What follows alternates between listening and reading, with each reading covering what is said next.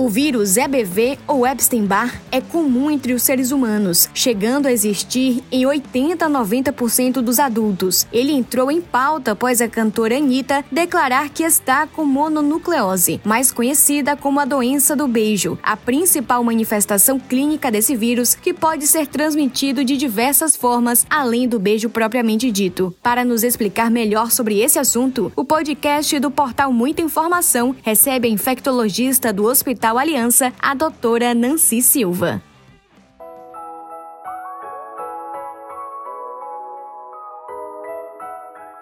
Doutora Nancy, seja muito bem-vinda ao podcast do Portal Muita Informação, tudo bem? Tudo bem, Bruna. É um prazer enorme estar aqui com você. Doutor, embora muita gente já tenha ouvido falar sobre a doença do beijo, poucos têm familiaridade com o que é de fato essa doença. Você poderia nos explicar mais ou menos como que esse vírus é transmitido, de que forma atua no nosso organismo? É extremamente importante a gente saber que o vírus Epstein-Barr é o vírus que causa mononucleose infecciosa clássica, a chamada doença do beijo. É importante a gente saber que a maioria das pessoas que têm o vírus, a maioria, não apresenta absolutamente nenhuma manifestação clínica, ok? Apenas uma percentagem pequena é que vai apresentar, vai ter sintomatologia pertinente à mononucleose, que é o quadro clínico que a gente pode considerar clássico, febre, dor de garganta, uma amidalite, que a gente considera, a gente chama do ponto de vista técnico, um exudato nas amígdalas, e a faixa etária, de um modo geral, é a faixa etária jovem, em torno de mais ou menos 15 a 25 anos de idade.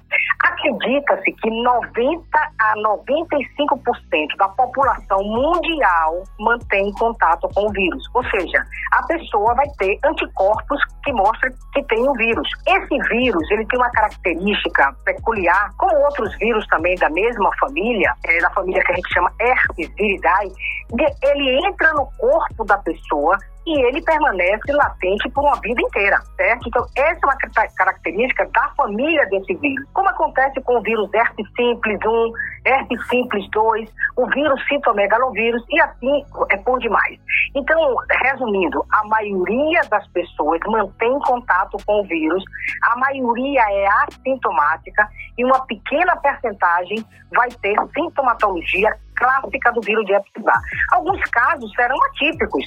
Atípicos como menores de 5 anos de idade pode apresentar um quadro de diarreia, um quadro de dor abdominal, um quadro de otite, certo? O vírus de Epstein-Barr também está relacionado com meningite, com meningoencefalite, uma série de alterações neurológicas estão está relacionado com o vírus de Epstein-Barr. E agora, doutora, a transmissão pela saliva é muito comum e daí vem o apelido da doença do beijo, né? Como é conhecido para a mononucleose, principal manifestação clínica desse vírus. Todas as pessoas infectadas pelo vírus terão necessariamente essa mononucleose? Não, né? Não, não, é, é, é o que eu estou lhe dizendo. A maioria terá o vírus e a maioria não saberá nem de quem foi que ele adquiriu esse vírus, porque a maioria é assintomática. O vírus, a transmissão do vírus é pela saliva, porque o vírus permanece na saliva, pode permanecer na saliva da pessoa por semanas, uhum. e o indivíduo completamente assintomático. Entendeu? Por isso que a pessoa, muitas vezes, nem sabe de quem foi que ela adquiriu o vírus, certo? Então, assim, é um vírus que a transmissão dele é pela saliva, é, ele pode ter, é isolado também o vírus no, no leite materno, em secreção genital, no sêmen é isolado também, até transmissão materno-fetal. Mas as outras formas de transmissão não são tão significativas como a transmissão que é pela saliva. Existem casos também que aí é a população mais importante, que é uma população transplantada. Então essa população também pode adquirir o vírus por transplante, é de órgão, por exemplo, de fígado, de, de intestino, de rins e aí vai, certo? Então assim, para que a população entenda, é, é, é meio, às vezes é meio complexo a gente falar termos médicos, mas assim, o, o, vírus é um vírus comum no mundo inteiro, a maioria não terá absolutamente nenhum sintoma, mas o vírus está presente com a pessoa, o vírus está presente, certo? O vírus, a pessoa quando adquire o vírus, ele pode passar, é, ter períodos que o indivíduo pode é, eliminar o vírus sem nem saber que ele está eliminando o vírus, porque ele está na saliva e ele pode, de quando em vez, ser eliminado pela, pela pessoa que está com o vírus para outras pessoas que são vulneráveis, que são susceptíveis. Acredita-se que, é, em relação ao nível educacional, é, não diria nem educacional, mas o nível de higiene ele se torna muito mais importante a aquisição do vírus com a idade mais tenra, mais jovem. E é, quando é, o nível de, é, de higiene ele é maior, acredita-se que adquira ele no, numa população mais, mais velha, digamos assim, certo? Na faixa etária mais velha, certo? O fato é que no mundo inteiro é um vírus extremamente comum e em torno de mais ou menos 95% da população terá o vírus. A associação dele com uma série de doenças, mononucleose é a mais frequente, é, mas existem doenças como, por exemplo, tumores malignos, que está associado a, algum, a esse vírus. Quem vai desenvolver essas patologias, não sabemos.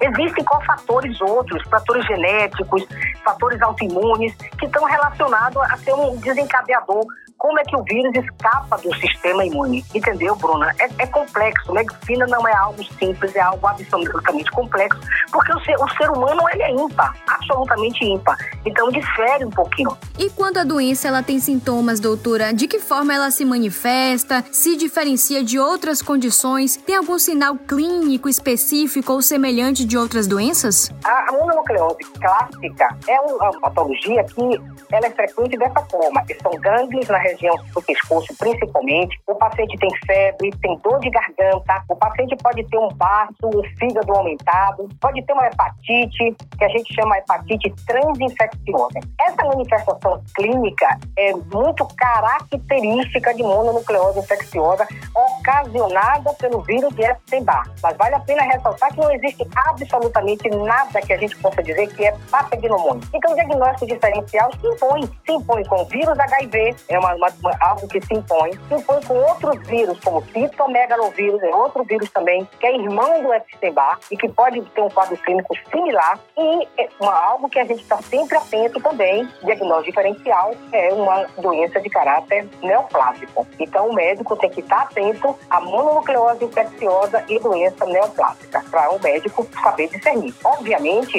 esse é um diagnóstico médico, clínico médico. Então, é importante que o paciente, diante de clínica de febre, de gânglio, de dor de garganta, procure uma assistência médica e o médico então fará o diagnóstico diferencial. Medicina, poucas doenças o médico vai olhar e o médico vai dar o diagnóstico. Por exemplo, em catapora, poucas doenças eu diria para você que existe diagnóstico diferencial com catapora. O vírus da catapora é irmão do vírus Epstein-Barr, irmão do vírus citomegalovírus, causa doenças diferentes. Mas é, é uma doença que o diagnóstico diferencial é muito pouco. Hoje a gente talvez tenha cuidado com varíola dos macacos, certo? existem algumas doenças outras que a gente possa fazer um diagnóstico diferencial, mas é muito pouco frequente. Herpes zoster também, é, diagnóstico diferencial é muito, muito clássico a doença, herpes zoster.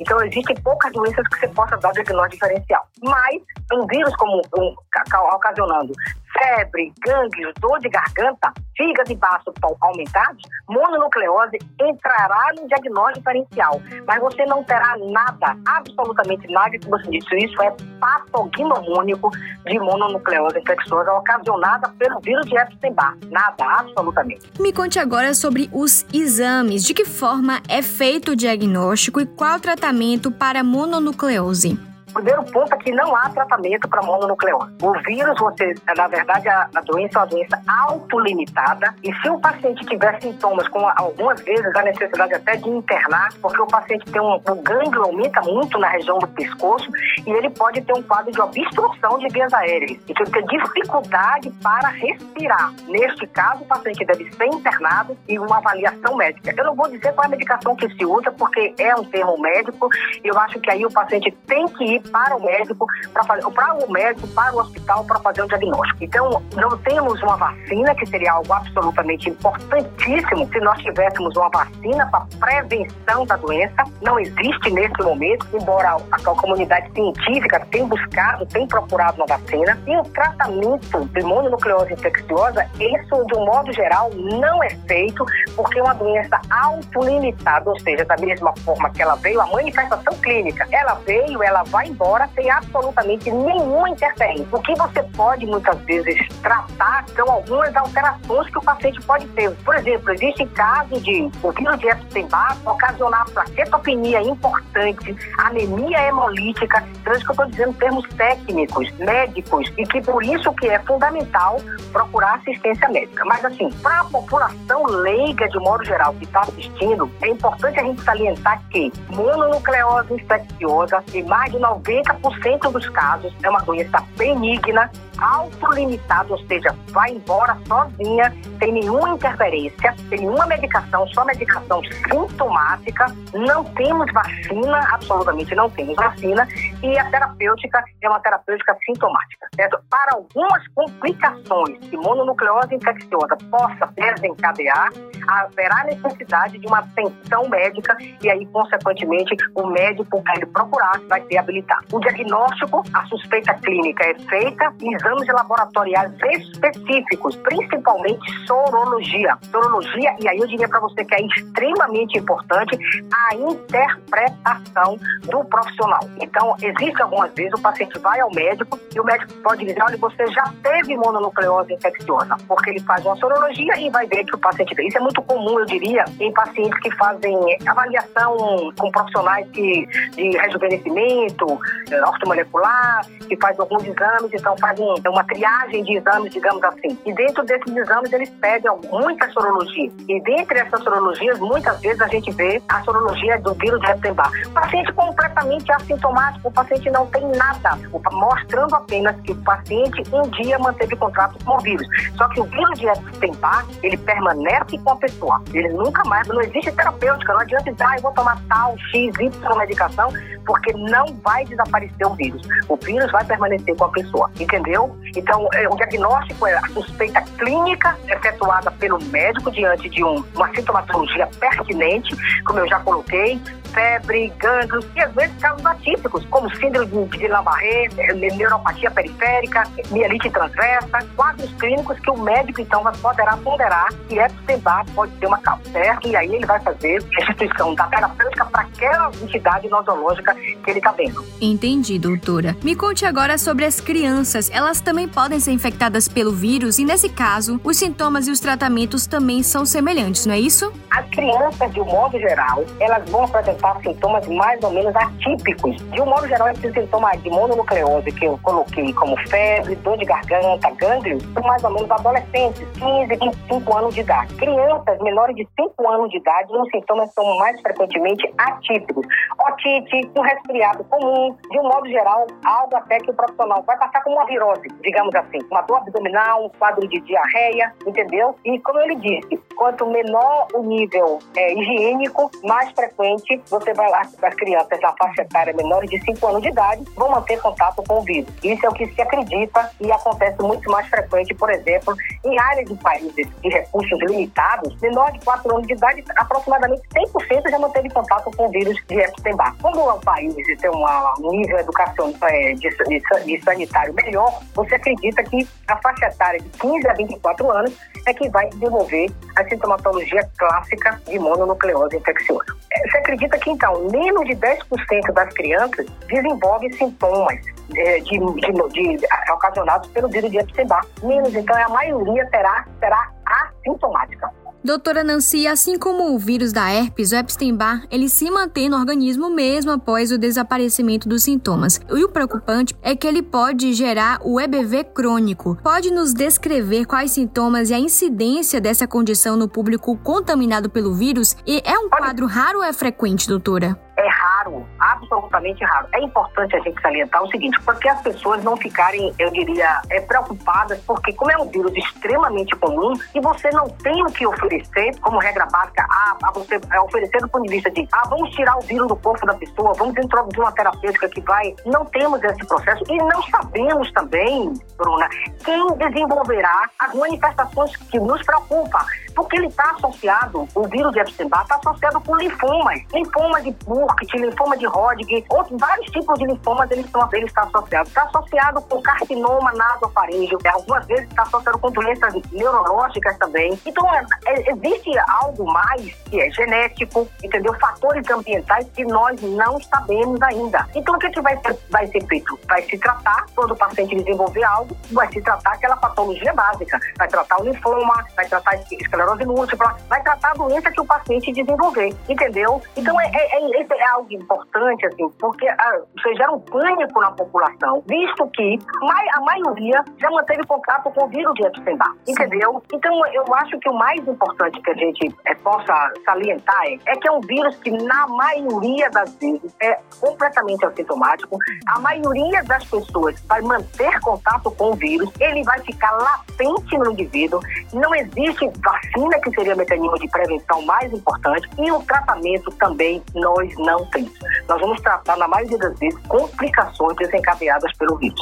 Então, o é, é, que, que eu diria? Mais importante é que o paciente, tendo qualquer sintomatologia que preocupe ele, seja independente do vírus de Epstein-Barr ou não, que ele procure assistência médica e o médico, então, esclarecer que conduta. Porque medicina é a arte de cuidar, curar quando puder, entendeu? Uhum. Então, é isso, e, e prevenir se a gente tiver. Então, hoje, por exemplo, nós temos uma vacina extremamente importante para a Covid, nós temos uma vacina extremamente importante para poliomielite. Então, as pessoas, essas vacinas estão disponíveis na rede para prevenir doenças que são extremamente importantes. Então, nós precisamos alertar a população que vá atualizar seu cartão vacinal com aquilo que é prevenível. Então, poliomielite, Covid, AIDS é outra doença extremamente importante no nosso meio. Nós não temos vacina para AIDS, mas nós temos também mecanismo de prevenção, que é o uso de preservativos, e nós temos também medicações que podem ser usadas por pessoas que são consideradas de, de, eh, de risco, digamos assim. Agora, antes da gente falar também sobre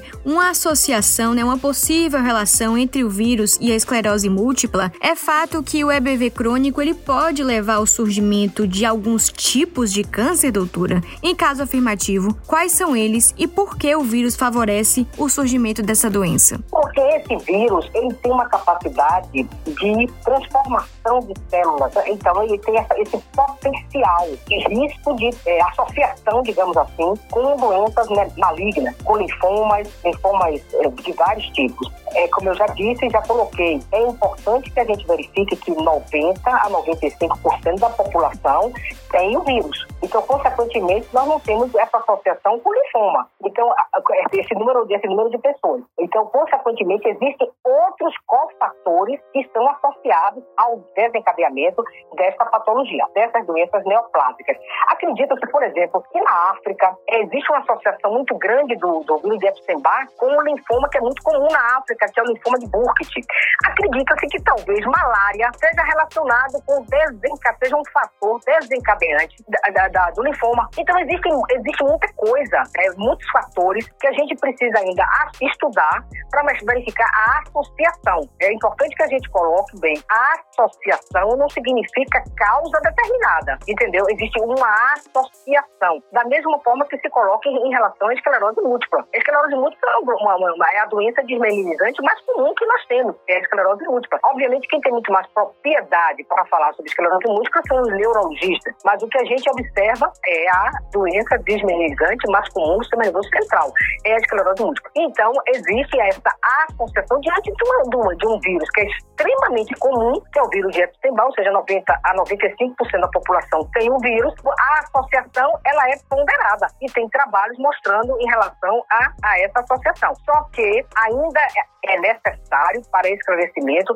que haja ainda alguns ensaios clínicos para mostrar essa verdadeira causa de doença e, e vírus. E o vírus ele também tem relação com o surgimento de doenças autoimunes, doutora? Também, também. Doenças autoimunes, na verdade, esclerose múltipla é uma doença autoimune. É Sim. É considerado uma doença autoimune, uma doença desmalinizante autoimune. É considerado também como lúpus, entendeu? É, é, é, é multifatorial, é associação, entendeu? Bruno, é uma, extremamente importante que a gente coloque para você não, a gente não dizer que lúpus é ocasionado pelo vírus de Epstein-Barr. Uhum. Isso, é uma, isso é uma falácia, isso não está correto, entendeu? Existe uma associação. Eu acho que é importante a gente, é, quando você pondera que um vírus tão comum vai ter associação com uma série de outras patologias. E, obviamente, ele tem mecanismos imunológicos, imunopatogênicos também, que levam à ponderação, porque ele fica em células que são células muito importantes do sistema imune. Então, e ele, e ele também tem a diferente do, de vírus, como o vírus herpes simples 1 e 2, não tem essa capacidade de transformação de linfócitos, o vírus de Epstein-Barr tem essa transformação. Mas você veja que como a questão da, do mundo inteiro, e você vê que, por exemplo, na África existe essa frequência maior de linfoma de Burkitt em crianças. No nosso país, essa, essa frequência não é tão grande, entendeu? Então, mostrando que existem diferenças